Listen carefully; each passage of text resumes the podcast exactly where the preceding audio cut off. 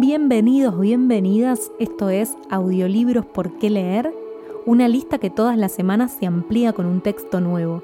Quien les habla, Cecilia Bona, soy quien lee todas las semanas los cuentos y en esta oportunidad se me ocurrió compartirles un fragmento de lo que es el libro Al borde de la boca de Carmen Cáceres, editado por Fiordo. De hecho, es un libro que salió en 2022 y abre una nueva colección de este editorial. Se llama Legua y tiene como fin compartir una colección de guías para la vida práctica y espiritual. En este caso, Al borde de la boca es una colección de intuiciones de su autora en torno a una costumbre que los argentinos y algunos otros países como Uruguay o Paraguay, incluso en algunas zonas de Brasil, tienen también que es la de tomar mate. Si ustedes están en otro país y también tienen esta costumbre, no duden de pasar por mis redes sociales, arroba porque leer ok, y me dicen, yo soy noruego, pero tomo mate porque tuve un amigo que, bla, espero sus comentarios, me encantaría saber sus historias. Pero les contaba que elegí este texto porque a medida que vamos avanzando con la lectura de Al borde de la boca, la autora nos va comentando sus intuiciones en torno al mate y se plantea el hecho de que sea una costumbre tan arraigada y que sin embargo muchas de sus cuestiones más profundas nunca hayan sido ni siquiera puestas sobre la mesa, ni analizadas, ni investigadas.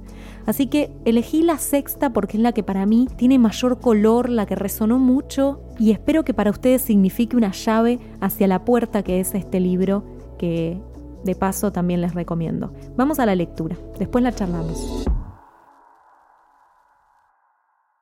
Hay bebidas que uno consume toda la vida sin gustarle. El té y el whisky. Bebidas horas, bebidas efecto y no bebidas sabor. Roland Barthes.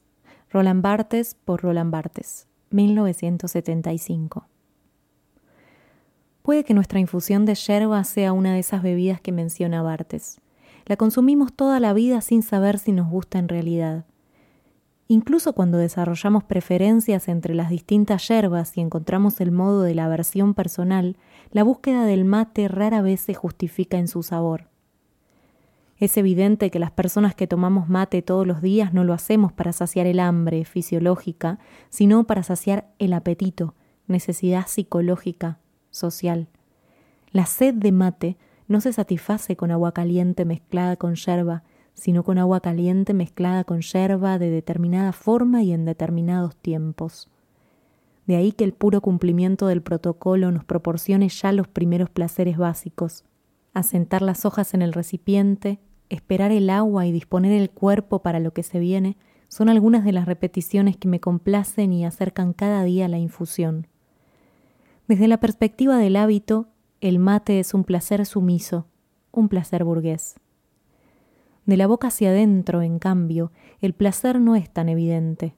Los sentidos me ponen en relación con el mundo, y si tuviese que describir el rol que cumplen durante la ceremonia del mate, diría que la vista interviene para garantizar la delicadeza al cebar, no mojar toda la yerba de golpe, no tirar agua sobre la mesa. Los ojos van y vienen, no se detienen demasiado en el mate, solo controlan su mecánica. El tacto de la mano registra la calidez del recipiente y la boca percibe el calor primero en los labios apoyados en la bombilla y después en el agua que se abre camino en mi interior. El olfato, siempre un poco relegado, percibe el sutil aroma que desprende la hoja húmeda y complementa el gusto. El oído reconoce el borboteo del agua cuando cae y el aire que sube por la bombilla cada vez que termina una cebadura. Estos sonidos sostienen la estructura de la ceremonia y por lo tanto son indispensables para ordenar su oficio. Por tratarse de un alimento, podríamos pensar que el gusto cumple la función principal, da información sobre las variaciones del proceso.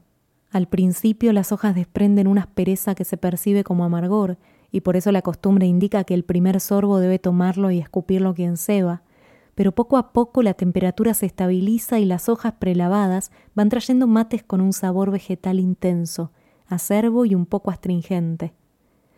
El sentido del gusto me indica que he llegado, que estoy en lo que se podría llamar un buen mate, y sin embargo no es aquí cuando siento el mayor placer. Hay una somestesia del mate, una sensibilidad que percibimos con todo el cuerpo y que no está localizada en ningún órgano en concreto.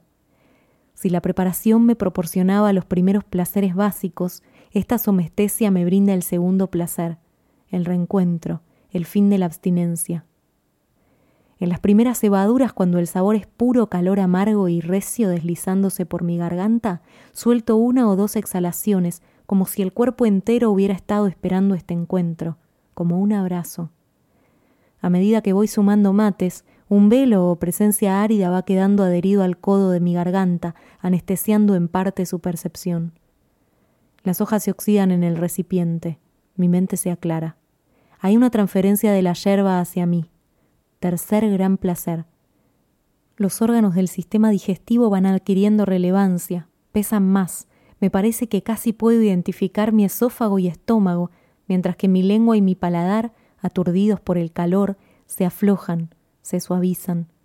Este entumecimiento se contradice con la energía que poco a poco van acumulando mis músculos, colmados de una carga eléctrica que anuncia un movimiento. Tecleo con más fuerza. Cuarto gran placer. Cebo más apurada, pierdo precisión, empiezo a inundar la cebadura, el sabor se vuelve más ferroso y el agua más pesada. Hasta que percibo una sensación de saciedad en el vientre que de un mate al siguiente se convierte en malestar. Nuestro idioma refleja bien esta estructura sensorial y somestésica. Jamás decimos que el mate es rico, sino que está rico. El sabor agradable no es una constante en la ceremonia, sino solo una de sus etapas. Por eso quienes prueban el mate casi siempre lo rechazan la primera vez. Para alcanzar el placer debe haber un crecimiento o endurecimiento del paladar, un proceso de culturalización. Y más tarde, avanzando en el desarrollo de los vínculos sociales, para llegar al placer del mate en grupo hay que aceptar además el uso compartido de la bombilla. El hecho de que haya que pasar por todas estas pruebas para adoptar el hábito me hace pensar que el mate no es un medio, sino un fin en sí mismo. No se bebe, se toma, se posee. En nuestra cultura, toma mate quien tiene sus utensilios y lo hace todos los días. El resto no toma mate, a lo sumo se toma un mate. Esto echa por tierra las justificaciones del mate como infusión útil. Antes, mucho antes que su sabor o sus beneficios químicos, está la construcción de un hábito que no se ejecuta fácilmente. Exige varios utensilios, la manipulación de agua caliente y una relativa quietud, y que no agrada de entrada al paladar. La infusión de yerba no es un elixir, su sabor no nos acerca a los dioses, sino por el contrario, nos devuelve a la tierra, a nuestra voluntad, nos humaniza. Supongo que más que placer, el mate es un goce, una satisfacción jamás exenta de tensión. Tanto por los procesos de la yerba como por la dinámica de la ceremonia, el mate es una infusión extremadamente sensible al tiempo. Sin embargo, me sorprendió descubrir que esa sensibilidad no depende ni se impregna del tiempo que hace, del clima. Las estadísticas no registran que se tome mucho más mate en los meses fríos, ni que las personas modifiquen en verano el momento destinado a la infusión parece un hábito inmune a las estaciones, pero no a la distribución económica del tiempo en el día a día. Sería una ingenuidad creer que las personas que tomamos mate nos entregamos 100% a la ceremonia como quien se entrega, por ejemplo, a la lectura. De lunes a viernes, la mirada trabajadora debe camuflar el mate en actividades que lo permiten y reservar el mate por el mate en sí a los fines de semana o a los extremos del día, tarde en la noche o muy temprano en la madrugada. Entre semana se toma mate mientras se conduce, se atiende, se limpia, se reúne, se opera en la computadora, se sirve, se arregla, se enseña, es decir, mientras se produce. La ceremonia sucede casi siempre en paralelo, pero no por eso en segundo lugar. No importa lo que esté haciendo, el mate impone un ritmo a mis movimientos y me fuerza a regresar constantemente al cuerpo y al tiempo presente, como una especie de mantra. La sucesión cebar, sorber, esperar, repetida en ciclos más o menos constantes, disminuye en mí la acumulación neurótica. Si mi mente se tienta en proyectar hacia el futuro, la periódica necesidad de acomodar la cebadura o verter agua me obliga a abandonar la imaginación y regresar a la hora, recordándome que esa proyección ha sido solo uno de los hologramas posibles.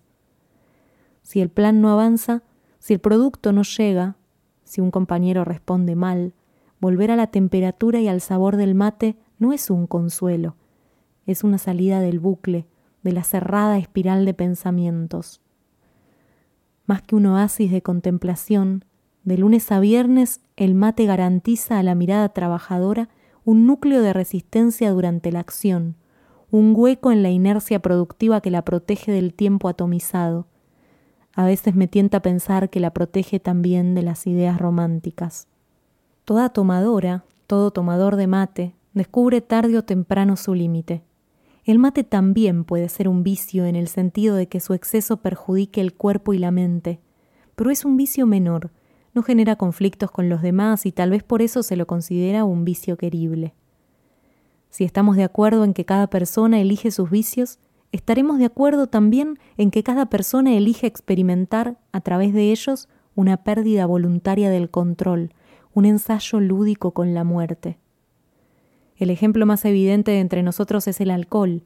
Hay que estar siempre borracho, recomendaba Baudelaire en el Spleen de París, 1862, para no sentir la carga horrible del tiempo que rompe los hombros e inclina hacia el suelo, tienen que embriagarse sin tregua. Esta cita expresa una creencia bastante habitual. El tiempo está afuera del sujeto, es un factor corrosivo, y el alcohol, con sus etapas de dulzura, enajenación, pesadumbre y sosiego, convoca al verdadero ser primitivo que habita en el interior de cada mujer, de cada hombre. Para Baudelaire, el exceso de alcohol era el acceso a una unidad inmutable en su interior, algo parecido a lo que veía la generación beat en las drogas. Pero la infusión de yerba, igual que la sofisticada ceremonia del té, propone una relación opuesta con el tiempo.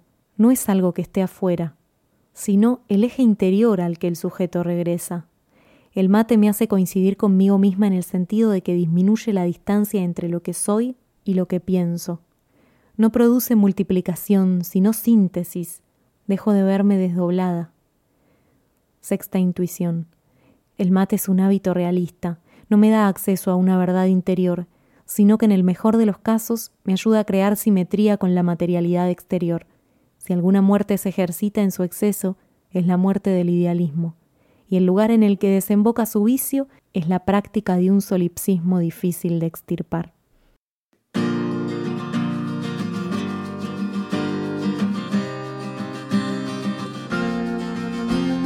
Esto fue al borde de la boca de Carmen Cáceres, el capítulo 6. No puedo saber si quienes están escuchando este episodio son tomadores o no de mate, si han cebado alguna vez un mate, si han compartido o si han visto esta costumbre, si no tal vez hayan sentido que se quedaron afuera. Pero ojalá que no, porque muchos de estos vicios de los que nos hablaba Carmen probablemente también ocurran en sus distintas culturas no sé, este libro lo leímos en el Club de Lectores de Por qué leer y había gente de Colombia, por ejemplo, que nos compartió la costumbre de tomar café, que si bien no la comparaban con la de tomar mate porque se trata de rituales distintos, sí era lo que tal vez esperaban tomar y lo hacían de determinada manera. Nosotros acá en Argentina podemos plantearnos un montón de cuestiones en torno al mate, pero en particular estas, estas sensaciones que tiene Carmen son cosas que por ahí no nos pusimos a pensar nunca y a medida que ella las va describiendo, parece como si estuviera hablando de algo que nos pasa todos los días y antes nos había pasado por alto. Ojalá que les haya gustado y de veras que signifique para ustedes la llave que abre la puerta a este libro. Es súper recomendable, poético, marcable, compartible. Lo que es también compartible es el contenido en redes. Yo les Hago mucho, mucho material, lo subo a mi Instagram, a mi canal de YouTube, tengo dos, arroba por qué leer ok, audiolibros por qué leer también, pueden suscribirse a esta lista, pueden ponerle corazón. Para mí es muy importante sobre todo el feedback, que me puedan compartir qué les pasa con este contenido. Por otro lado, también es muy importante para aquellos que puedan o quieran ser mecenas de por qué leer, convertirse en colaboradores, si ustedes se fijan en la descripción del episodio, van a encontrar un montón de opciones. Tienen una opción que es Patreon para aquellas personas que están en otro país. Tienen también la opción de Mercado Pago si están en Argentina. Hay algunos links de eso también. O Cafecito, insisto, también si están en Argentina. O cualquier cosa me dicen, che, ese si me gustaría hacerte una transferencia y ahí charlamos un poco. Es muy, muy, muy, muy, muy importante para mí compartirles la lectura, que sientan que cualquier momento puede ser un momento ganado para leer y ojalá que hayan sentido eso también con este texto, que ahora, cuando se hagan un mate, un café o un té, también se den tiempo y espacio para disfrutar de quiénes son ustedes ante esa infusión. Les mando un abrazo muy fuerte. Hasta la próxima lectura. Chao.